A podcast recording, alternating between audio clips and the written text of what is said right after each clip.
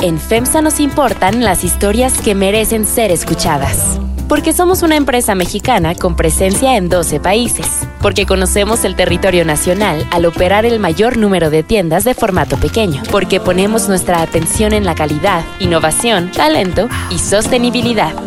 FEMSA y así como suena te presentan Bote Pronto, un debate sobre la marcha.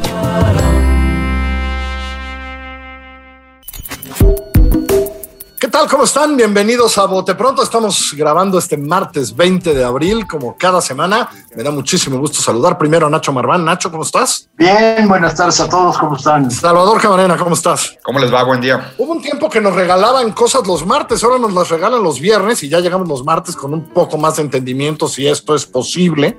Este, María Scherer, el escándalo se llama Suprema Corte de Justicia de la Nación, alargamiento de dos años de la presidencia de Arturo Saldívar y la defensa sin concesiones del presidente a una movida que todavía quiero leer a alguien que escriba que eso está bien.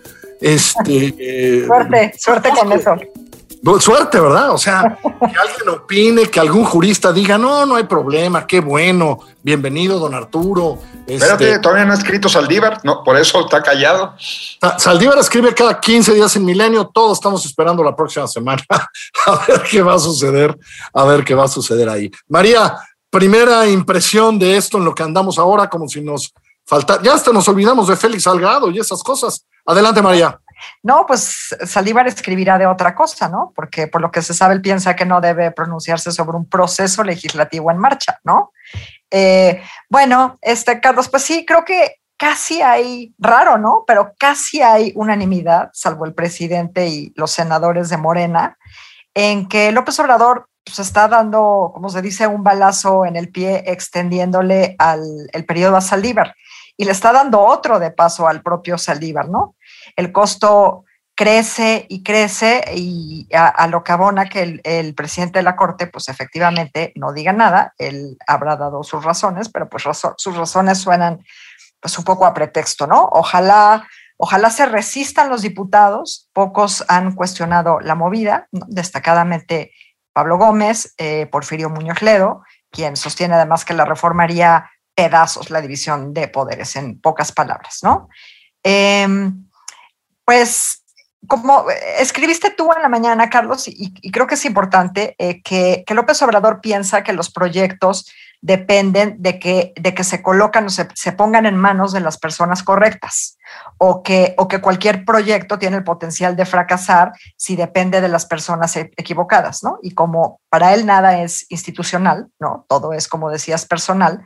Pero ahora pienso que, que por eso mismo, ¿no? Porque sí pienso que es un poco demasiado el, el que se esté especulando con respecto de que este fuera un, digamos, un ensayo, ¿no? Del presidente para extender su propio periodo, porque pues también hay otras personas correctas para eso, ¿no? En los términos del presidente. Eh, y, ahorita, como están dadas las cosas, no necesita hacer ensayos, ¿no? También tiene la, Cámara de Diputados a su favor, eso puede cambiar. Por supuesto que la prolongación del periodo de, de Saldívar, pues como, como dijo otro diputado, es tan intransitable que se va a caer ahora o se va a caer más adelante, ¿no?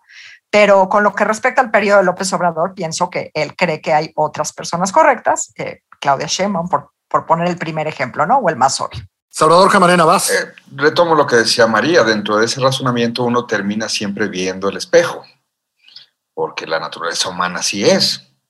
Uno cree que no hay más gente que la que uno cree que puede hacer cierta chamba, hasta que uno dice, es que si no lo hago yo, ¿quién? Si no decido yo, ¿quién? Si no paso yo sobre las instituciones porque yo entiendo mejor los problemas y la oportunidad única, ¿quién? Y ahí se abre, en efecto, un abanico que lo más increíble que a mí me ha parecido estos días, y quizá habría que decir estas semanas, es que ya empezamos a discutir cosas que antes uno desechaba así como diciendo, pero es imposible. Pues ya creo que no hay nada imposible. Se empiezan a hablar de situaciones hipotéticas donde a partir de este razonamiento se abriría la excepcionalidad para cualquier otro cambio constitucional, incluso sin los mecanismos que prevé la Constitución para ser cambiada.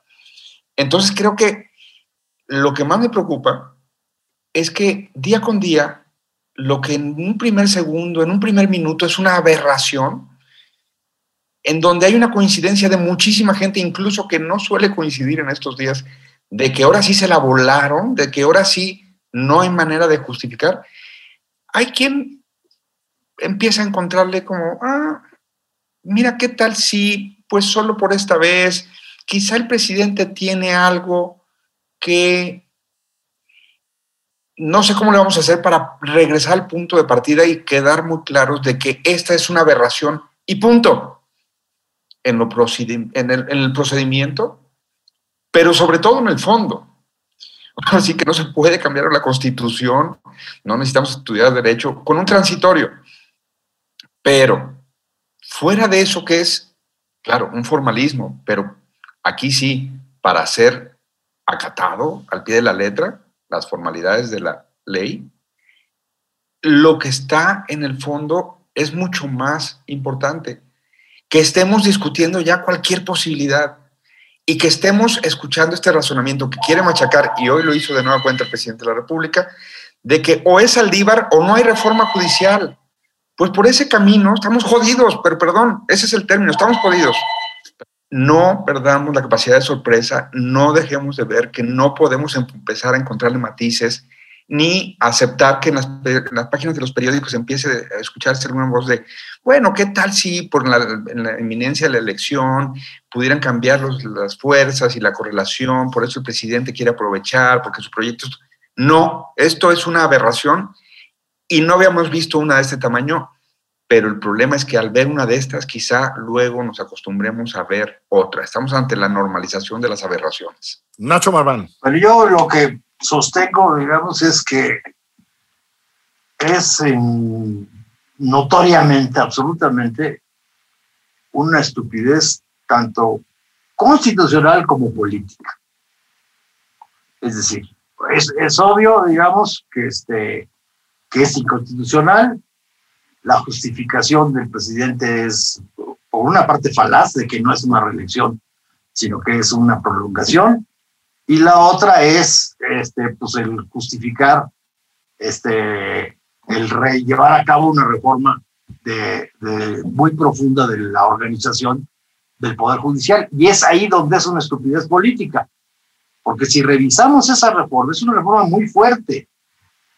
Es una reforma, digamos, que mete restricciones y controles muy fuertes sobre el comportamiento y la conducta de los jueces, de los jueces digamos, que puede abrir el camino, digamos, a una depuración de, de, de jueces muy, muy importante.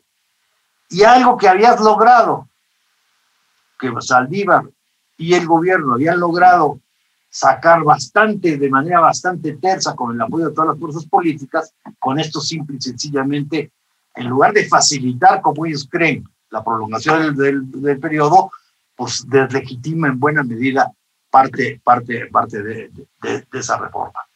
Me gustó mucho el artículo hoy de Salvador por algo que les voy a compartir. O sea, Salvador habla, digamos, de las violaciones o las tensiones que tuvo Juárez con la Constitución, que una cosa es el Juárez antes de la, de la intervención y el otro es el Juárez presidente, que vivió en constante tensión con la Corte, se echó a todos los gobernadores, es el creador de la presidencia central en, en buena, centralizada en buena medida, pero quizás el error político más grande que tuvo Juárez fue el convocar a reformar la constitución mediante un plebiscito saltándose la constitución. Ahí fracasó totalmente en agosto de 1867 y se le vino incluso todo su partido encima, este, y quizás es el fracaso político más importante de Juárez, el haber abierto, haber eh, planteado abiertamente una violación al método de reforma de la Constitución, convocar a una consulta, un plebiscito, y, este, y, ese fue, digamos, un error político que lo arrastró durante toda su presidencia del 67 al 72 y, y creó una serie de divisiones. Entonces, yo, yo sí creo que, este, por una parte, no sé en qué vaya a parar esto, hay señales muy claras de que pues tratarán de sacarlo en diputados, yo creo que Saldívar se ha escondido todo lo que quieran y manden, pero de ninguna manera es ajeno a esta, esta. es más, Nacho, hoy, hoy con alguien que sabe adentro de la corte me decía que estuvo en algunos borradores de la, de, la, de la constitucional, que como sabemos la hizo Saldívar toda, que él lo dijo. que, pues. que, vigiló todo el proceso. Sí, y, y que ahí estaba. Y que la sacaron en el último momento porque les dijo, no, no estamos para esto, ¿no? Que salga así. Y ahora cada vez vamos enterándonos más que sí es, digamos, un arreglo entre la Consejería de la Presidencia y, y Saldívar, que cuidaron muchísimo esta reforma por la magnitud y la profundidad y, y, la buena intención que la reforma puede tener, pero insisto, el haberse pasado a esto es realmente una estupidez no solo constitucional, sino una estupidez política. María, eh, hemos visto varias de estas, pues, ¿no? Y hoy lo que me pregunto, porque la reacción ha sido muy interesante en términos de, ¿no? ¿Qué es esto? ¿A dónde vamos? ¿No? Este, ¿de qué se trata? ¿Cómo? Hoy el presidente volvió a insistir, volvió a insistir además, insisto, descalificando a otros ministros. No, solo él puede hacer esto porque si no, adiós. Uh, ¿Cómo ves caminar esto en diputados, en la corte? No, eh, algún día vamos a tener, algún día Saldívar va a salir a la calle y dos periodistas lo van a acosar con esto.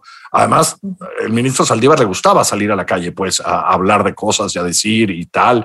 Tiene, tiene una columna en Milenio, eh, etcétera. ¿Cómo ves avanzando esto en los próximos días? Eh, y si alguien va a decir, no, no, vamos bajándole, por favor. Bueno, imagínate que Nacho empezó diciendo que estaba de acuerdo con Salvador. Pues imagínate en dónde estamos. Esta, imagínate, esto sí no había con, pasado. Con el ejemplo histórico de Salvador. ¿eh? No, yo, yo, yo francamente. No con todo, dice Nacho. Con el ejemplo histórico. No. Ahora, ahora sí le, le atinó la historia. sí, pintando su raya. Solo me das el mérito de la puntería, Nacho. Este, no, no, Carlos, la, lo, lo, veo muy cuesta arriba. O sea, yo, eh, si es cierto lo que ustedes dicen, ¿no? Que Saldívar estuvo eh, al, al, tanto desde el principio. Bueno, pues por alguna, por alguna razón no, eh, no apareció en la iniciativa original, ¿no? Él sabía que era una gigantesca piedra en el camino. Nada más es, yo pienso que lo que está por resolverse es la vía por la que va a fracasar este, este intento, digamos una vía, la vía fácil y la vía a la que todo mundo eh, creo que estábamos, eh, la vía que estábamos esperando, es que Saldívar apareciera y anunciara que, la rechazaba, ¿no? Era, digamos, la vía más directa y la que nos daba una tranquilidad inmediata. Pero pues también está, está en inmediato la Cámara de Diputados y yo creo y espero, como dijo Pablo Gómez, pues que simplemente ahí no transite, y si no transita, pues nos llevará un poco más de tiempo, ¿no? Pero, pero es, que, es que no hay manera, pues. No, no, no veo manera. Y, ta, y tampoco sería el primer eh, fracaso de, de, del presidente. ¿eh? Salvador, ¿qué ves en los próximos días? Yo veo exactamente lo contrario. No veo por qué no transite. Eh, Pablo Gómez tendrá su momento de lucimiento, cosa que a todo el mundo le viene bien, es decir, lo digo sin sarcasmo. Tendrá argumentos interesantes pero el que preside la Cámara, el señor Mier, este, bueno, la bancada, eh, pues es un señor que su mérito es decir sí, señor presidente. Por eso lo pusieron. Lo pusieron en lugar de Mario Delgado. No nos olvidemos que esa posición tiene una sola función. Es el corre, ve y dile que tiene que ir de Palacio Nacional a San Lázaro. Uno. Dos. El presidente está desde el viernes y hasta el día de hoy insistiendo, solo hay una persona, Saldívar, ni los que yo puse, porque Saldívar lo puso Calderón. No, ni los, que yo, ni los ministros que yo he puesto son distintos, este sí es distinto. Detrás de esa retórica, el contubernio que habrán forjado por quién sabe qué razones, no lo sé, pero ese amaciato está claro que no se va a disolver porque en tres columnas periodísticas o en algunos antecedentes históricos haya ahí advertencias de que esto es una terrible, coincido con Nacho, eh, movida política, además de una aberración jurídica. Y en tercer lugar, el presidente trae una marcha en las decisiones políticas que quiere seguir imponiendo, que no va de acuerdo con los tiempos electorales que no está en juego en la Cámara de Diputados en la elección si pasa o no este transitorio, en la actual composición en la que sigue. Es decir, de verdad que sería una catástrofe sorpresiva, totalmente, eh, si Morena quedara relegado a un segundo plano en la Cámara de Diputados, eso no va a pasar. Entonces, esto es un plan político de mediano y largo aliento, que insisto, para mí lo peor es el presidente que sentaría, pero no veo de ninguna manera hoy, pues diciendo con todas las letras, sí, yo estoy eh, seguro que no es anticonstitucional, y sí, a pregunta expresa de ahí una reportera, estoy seguro que, digo, ya consulté con el Consejo Jurídico y él tampoco, entonces ya está planchado, pues. Saldívar pasará la historia en un basurero, a pesar de una trayectoria que era interesante, y el poder acumulado, los favores que le deberán, eh, las circunstancias que luego manejarán a partir de ahí, pues lo veremos en el tiempo. Nacho Marván, puedes estar en desacuerdo con Camarena. No, no desacuerdo, ahora sí voy a hacer más bien matices, porque eh, planchado lo dudo, está más bien, pues, incluso con que llegara a aprobarse está absolutamente arrugado. O sea, ya hoy Ignacio Mier sí le dijo a, a Ciro Gómez Leiva, pues que él veía que no era una reelección, este, que era una, que era nada más una ampliación de, mandato y que pues, se fueran serenando y que lo iban a sacar rápido, es decir, no después de las elecciones. Entonces, por el lado de los diputados, va, puede incluso llegar a transitar y llegar a aprobarse, pero no está tan sencillo, digamos, y va a ser bastante, bastante ruido. Luego, si bien diga, diga o no diga Saldívar lo que diga, ya, digamos, este, miembros del Consejo de la Judicatura, como el propio Bernardo Batis, digamos, más cercano a Andrés que él, muy pocos, muy, muy, difícil, ya dijo que no está, que no está de acuerdo.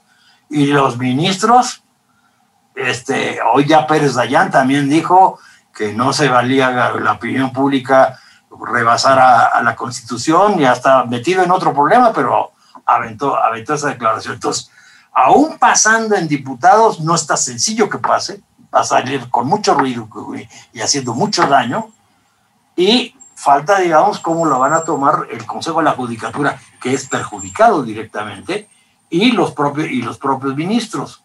Entonces, este, de ahí a que esté planchado y vaya a salir tersamente, yo por eso insisto en que esto, este, por buenos fines que pudiera tener, tiene un costo político que, se le, que, se le, que sí se le revierte muy, muy fuerte al, al presidente, al grado de abrir una discusión este, que supuestamente no, no estaba en nada, pero pues ya dices, hijo, pues a lo mejor sí vale la pena discutir eso de la, no, de la reelección o no, o reelección, porque esto puede, puede pasar y eso es un costo político muy, muy, muy, muy importante. Me llama la atención la encuesta que saca hoy este Alejandro Moreno en el financiero, en donde con toda claridad hay un rechazo muy, muy fuerte de la opinión pública. Cuando menos de la entrevista, y yo creo que eso sí puede frenar de alguna manera a López Obrador. Eh, yo terminaría nada más diciendo que hay decisiones bien complicadas y, que uno sufre para siempre. No quiero saber lo que hoy es vivir en la Suprema Corte de Justicia de la Nación. Eh, Arturo Saldívar, eh, por múltiples razones, entre otras cosas porque fue un duro crítico de ciertas cosas que pasan en la Corte que son terribles, eh, no era, no estaba lleno de aliados en la Corte. Este, ¿cuántas, ¿Cuántas votaciones hubo para hacerlo presidente? Si alguien se acuerda, no sé. No, 11 una Una locura de rondas. Y quiero suponer que sus compañeros allá adentro, eh, hasta incluidos los que las, las, y los que llegaron ahora deben estar diciendo, espérame, espérame, hiciste una reforma para tú ser el gran jefe, porque el poder que le dio el Consejo de la Judicatura y al presidente fue enorme. Y ahora quieres dos años más. Hombre, este, no, porque tú eres muy amigo del señor presidente y el presidente te quiere. Eh, creo que tampoco alguien no vio o, Arturo Saldívar no vio esas consecuencias porque es una institución mucho más grande que él eh, y que los 11 y que, los 11 ministros en algo importan, aparte de otros miembros del Consejo de la Judicatura, etcétera, etcétera. Eh, vimos ya un comunicado de muchos jueces de magistrado, etcétera, etcétera. Creo no sé, a veces tiendo a pensar como Camarena que esto está planchado y va a ir y tal y cual, pero creo que esta, esta, esta les va a costar mucho, les va a costar mucho hacerlo. En fin. Eh, pues Una cosita nada más agrego, Bush, que, que eh, creo que explica muy bien la tensión que debe haber ahí adentro. Arturo Saldívar es el único presidente de la Corte de estas nuevas épocas que no ha sido nunca, jamás miembro del Poder Judicial. Es externo y por eso fueron las votaciones y por eso hubo la resistencia. Y también por eso puede también venir la identificación tan fuerte con López Obrador, digamos, como alguien externo que ve de lejos y, de, y tiene enorme distancia y crítica frente al propio Poder Judicial de la Federación. Sí, no va a ser fácil la vida, ni los dos años que le sobran, ni los cuatro, si es que Salvador Camarena termina, termina teniendo una razón.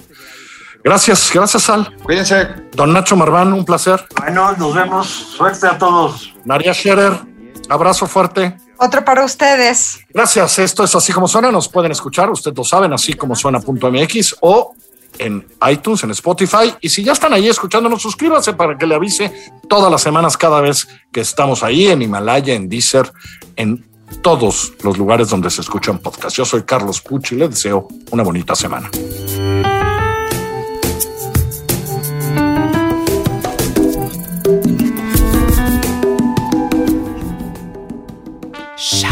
En FEMSA nos importan las historias que merecen ser escuchadas. Porque somos una empresa mexicana con presencia en 12 países. Porque conocemos el territorio nacional al operar el mayor número de tiendas de formato pequeño. Porque ponemos nuestra atención en la calidad, innovación, talento y sostenibilidad.